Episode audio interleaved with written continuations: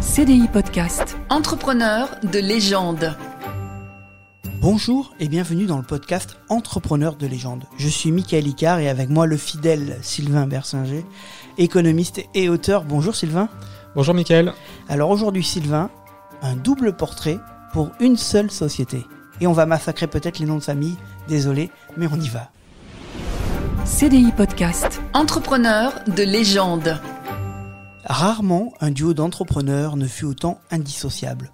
Le nom de leur société spécialisée dans l'informatique est si connu qu'on en oublie qu'il s'agit de deux noms séparés à la base. Nous parlons aujourd'hui de William Hewlett et de David Packard, les fondateurs de Hewlett Packard dit HP. Alors Sylvain, on va d'abord commencer par présenter les deux fondateurs. Tu veux commencer par qui? Eh bien, on va faire comme ils ont fait eux, c'est-à-dire que quand ils ont créé leur entreprise, ils se sont dit bah, quel nom on va mettre en premier? Alors ils ont fait très simplement, ils ont pris une pièce, ils ont tiré à pile ou face, et ça a ah. été euh, Hewlett Packard. Ah, ça aurait pu être euh, ça Packard, aurait pu être Packard Hewlett si la pièce était tombée dans l'autre sens. Donc euh, William Hewlett, donc il est né en, 1913 dans le Michigan, c'est le fils d'un universitaire, d'un scientifique. Il a pas mal voyagé dans sa jeunesse en fonction des postes qu'a occupé son père. Donc c'est un, élève brillant hein, qui a étudié euh, à, Stanford et au MIT. Et euh, c'est notamment donc euh, à Stanford en 1939 qu'il rencontre son ami de toujours et cofondateur, donc David Packard. David Packard, est né presque la même année, en, 1912 dans le Colorado. C'est un, ça a toujours été un élève très brillant, un élève très précoce. Donc il étudie d'abord à Stanford, euh, donc les, sciences. Après, il va à New York où il travaille euh, chez General Electric, donc l'entreprise fondée par un, autre, notre légende de l'entrepreneuriat, euh, Thomas Edison. Et ensuite, il retourne à Stanford, reprendre un peu des études en, électronique. Et donc, ils, sont tous les deux là à Stanford en, 1939. ils suivent les mêmes cours, et ils deviennent amis et ils ont des projets entrepreneuriaux l'université euh, de Stanford, euh, une université euh, très connue et qui est une, source d'inventivité. Oui, alors à l'époque, l'université de Stanford n'était pas encore la prestigieuse université qu'elle est aujourd'hui, mais c'était déjà une université de, bon niveau. Et euh, c'est sûr que Stanford, c'est euh, le, cœur, on va dire, de la Silicon Valley, donc cette région au sud de San Francisco où, sont étant d'entreprises euh, technologiques. Donc parmi les, entreprises fondées par des anciens de, Stanford, on peut, on, peut en citer quelques-unes. Donc bien sûr HP, après, il y a eu Google, il y a eu Yahoo, il y a eu LinkedIn, il y a eu Instagram, WhatsApp, Cisco, Netflix, YouTube, Snapchat, pour ne citer que les plus connus.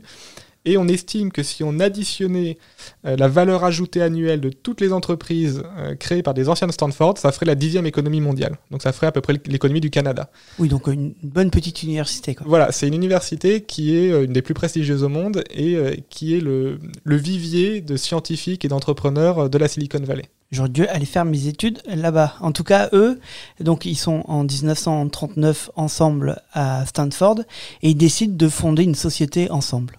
Voilà, alors ce qui est, notable, c'est que c'est un professeur qui les a, qui les a poussés, donc euh, Frédéric Terman, qui est, un des, qui, est plus du tout connu aujourd'hui, complètement oublié, mais qui a été vraiment un des, précurseurs de la Silicon Valley, donc qui était professeur à, Stanford et qui encourageait ses, euh, ses, élèves à devenir entrepreneurs.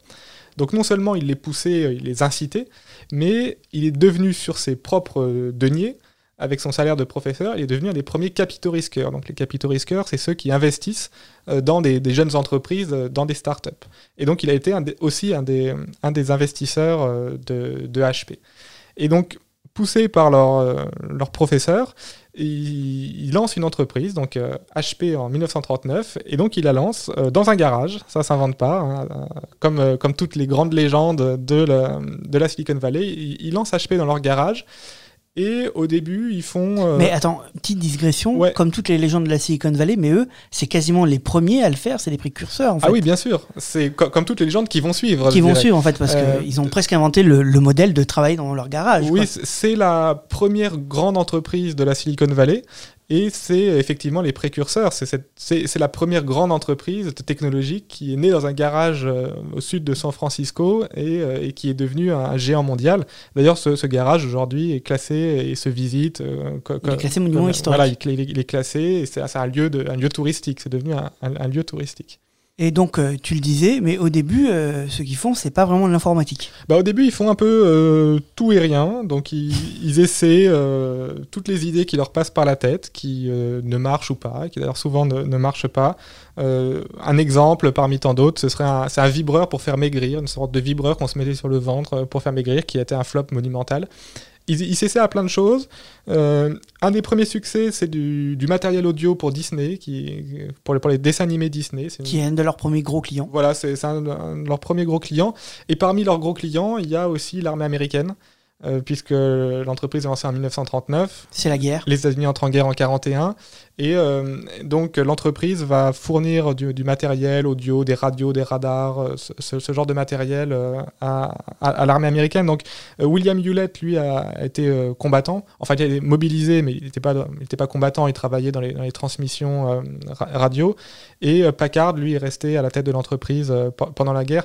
Donc, c'est vrai que la, la Seconde Guerre mondiale a été un, un- un- un peu un tremplin parce que ça, ça a fait euh, des débouchés pour cette entreprise qui, était tout juste naissante. Contrairement à plein d'entreprises euh, euh, que ça a pénalisé, eux, la guerre, ça les a plutôt aidés à se développer. Quoi. Oui, oui, oui, ça, ça a été une source de, de commandes importantes euh, dès, dès les premières années. Et donc la société euh, petit à petit donc évolue, évolue, et, et très rapidement, dans les années 50, il y a une entrée en bourse. Oui, il y, a- une entrée en bourse euh, qui va être un succès. hein. Donc le, le modèle typique de la start-up, c'est euh, de commencer, donc comme on l'a dit, avec des capitaux risqueurs. Là, en l'occurrence, ça a été entre autres euh, le- leur professeur, puisque les banques ne veulent pas se risquer sur des start-up. C'est très risqué. Donc pour, pour du crédit bancaire, pour de la dette, c'est beaucoup trop risqué. Et donc le modèle typique, c'est du capital risque pour commencer. Et ensuite, euh, on entre en bourse, donc on, on- on vend des parts. Et euh, c'est euh, Google, Facebook, tout, tout ce type d'entreprise, Apple ont, ont suivi ce- ce- ce- cette même évolution. Et donc HP rentre en bourse et c'est évidemment un, un succès. Le- L'entreprise va, va voler de, de sommet en sommet. Plus de dix ans après leur entrée en bourse, ils lancent une révolution, puisqu'ils lancent le premier ordinateur personnel Oh. sous le nom de HP. Voilà, le, le HP euh, 9100A en 1968. Donc là, ils font vraiment leur entrée dans l'informatique. Oui, alors il s'était essayé à plein de secteurs, mais il commençait à se centrer un peu plus sur l'informatique et, et l'électronique. Donc ce premier ordinateur, c'est pas forcément un succès. C'est euh, l'ordinateur personnel ne se développera vraiment que dans les années 80. Mais c'est le premier, en fait. Voilà, c'est- des précurseurs. hein. C'est euh, c'est une entreprise qui a toujours eu une, euh, une âme de start-up, en fait, qui, qui a cultivé ça, euh, qui incite ses, ses salariés à arriver avec des nouvelles idées, à, à challenger euh, même les fondateurs. euh, on- c'est une entreprise, on peut tout à fait euh, ne pas être d'accord avec, avec les fondateurs, avec les, avec les patrons et, et apporter des idées nouvelles. Alors, ce qu'on peut noter sur le, le développement de l'informatique chez HP, c'est quand même un, gigantesque loupé, puisque en fait la, la solution, le produit miracle leur a été apporté sur un plateau et qu'ils n'en ont pas voulu. Donc euh, c'était euh, Steve Wozniak, donc Steve Wozniak qui a été le, le cofondateur d'Apple, Ouais. moins connu que Steve Jobs, mais euh, qui a joué un rôle absolument euh, essentiel dans le lancement d'Apple. Donc qui avait un projet d'ordinateur euh, dans les années 70, qui travaillait chez HP et qui a proposé à sa hiérarchie. Ils travaillaient chez eux, en fait. Il à travaillait chez. HP à l'époque, hein, et il a proposé à cinq reprises euh, son projet d'ordinateur euh, au fondateur, Ça va marcher, ça. Regardez. qui, qui n'en ont pas voulu cinq fois. Et donc, voyant qu'on ne voulait pas de son projet, il a démissionné et il a lancé Apple avec euh, Steve Jobs dans un autre garage californien. Et donc, euh, HP aurait très certainement pu devenir euh, Apple et avoir les, avoir les produits Apple. euh. D'autant plus que le premier ordinateur d'Apple, c'est quasiment euh, l'ordinateur qu'avait développé, développé euh, Wozniak. euh, Oui, bien sûr. euh, bien Steve sûr. Jobs avait quasiment rien de Oui, rajouté. c'est- Steve Jobs, c'était pas un scientifique. hein, tout l'aspect technique, c'était c'était Wozniak. Donc lui, il avait, il avait cette idée d'ordinateur. Mais HP n'en a pas voulu. Et donc, il allait le développer avec Steve Jobs. Et ils ont fondé Apple. Et, euh, et donc, ce- le succès qu'a été Apple euh, au- aurait pu être capté par HP. Mais ils n'ont ils ont pas su saisir euh, cette opportunité-là.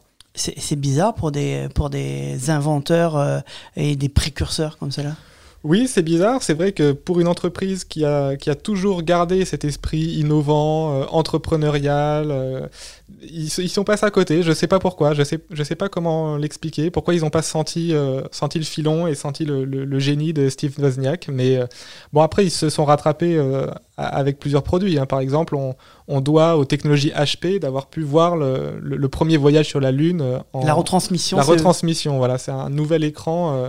euh, c'est d'ailleurs assez, assez cocasse puisque c'est un, un- un- un ingénieur de HP qui travaillait sur ces produits et, euh, les, dirigeants lui ont dit mais enfin qu'est-ce que c'est que ce, produit? Ça sert à rien je veux plus voir ça dans l'atelier euh, je veux plus voir ça dans les laboratoires etc et puis quelques temps plus tard euh, ils se rendent compte que en fait euh, euh, ce produit, on travaillait toujours dessus. Alors, euh, euh, Hewlett et Packard euh, engueulent l'ingénieur. Ils disent Mais enfin, je voulais plus voir ça dans le, dans- je voulais plus voir ça dans, dans le, dans- dans le laboratoire. Qu'est-ce que ça fait encore là? Et, et le, le mec répond Mais non, c'est plus dans le laboratoire, c'est dans la chaîne de fabrication maintenant.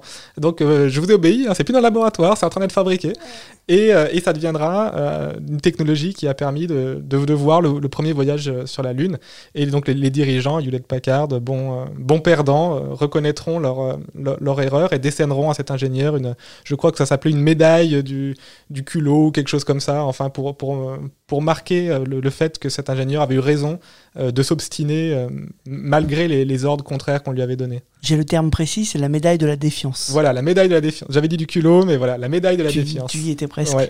Euh, ils se sont aussi lancés dans la calculatrice. Oui, HP. alors euh, tous les écoliers ont des calculatrices au fond de leur sac, quoi maintenant peut-être des smartphones, je, je sais pas. mais, euh, et on le doit à HP puisque c'est eux en 1972 qui ont lancé la HP35 qui la, première calculatrice euh, telle qu'on les connaît aujourd'hui à, des prix abordables. Ça existait déjà avant, mais c'était très cher.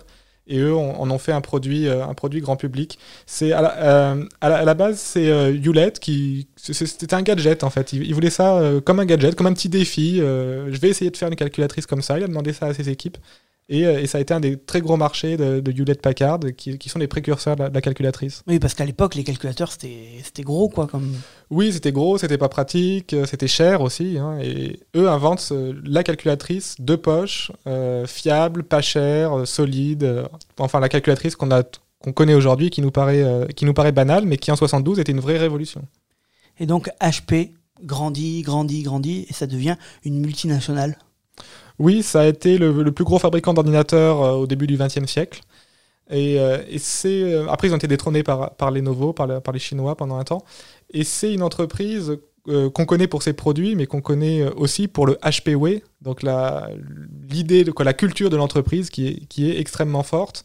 Donc qui est une culture, comme on dit, entrepreneuriale. hein, à, à une époque, l'argument qu'utilisait HP pour recruter des ingénieurs de bon niveau, c'était venez chez, venez chez nous, on va vous apprendre à entreprendre pour qu'ensuite vous pouvez lancer votre boîte. Donc c'est complètement paradoxal. C'est, euh, euh, on essaie de vous recruter et l'argument c'est que vous pourrez partir euh, bientôt pour créer votre boîte.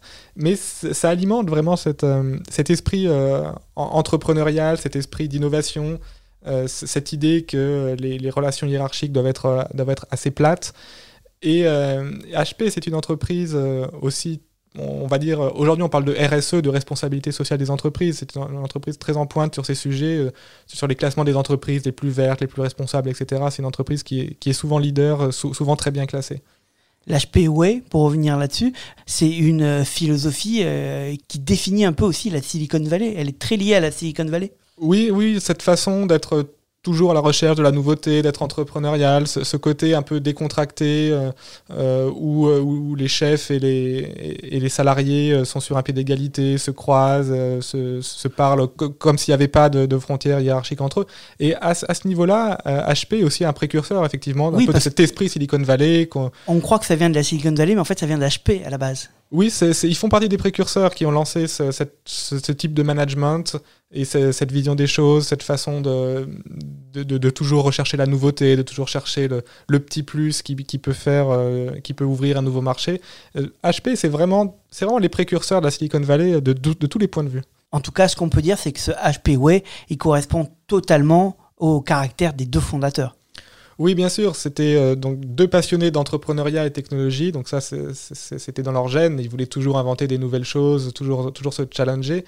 Et euh, le, le fait que HP soit euh, très en pointe sur les questions euh, sociales, environnementales, correspond aussi bien à, leur caractère.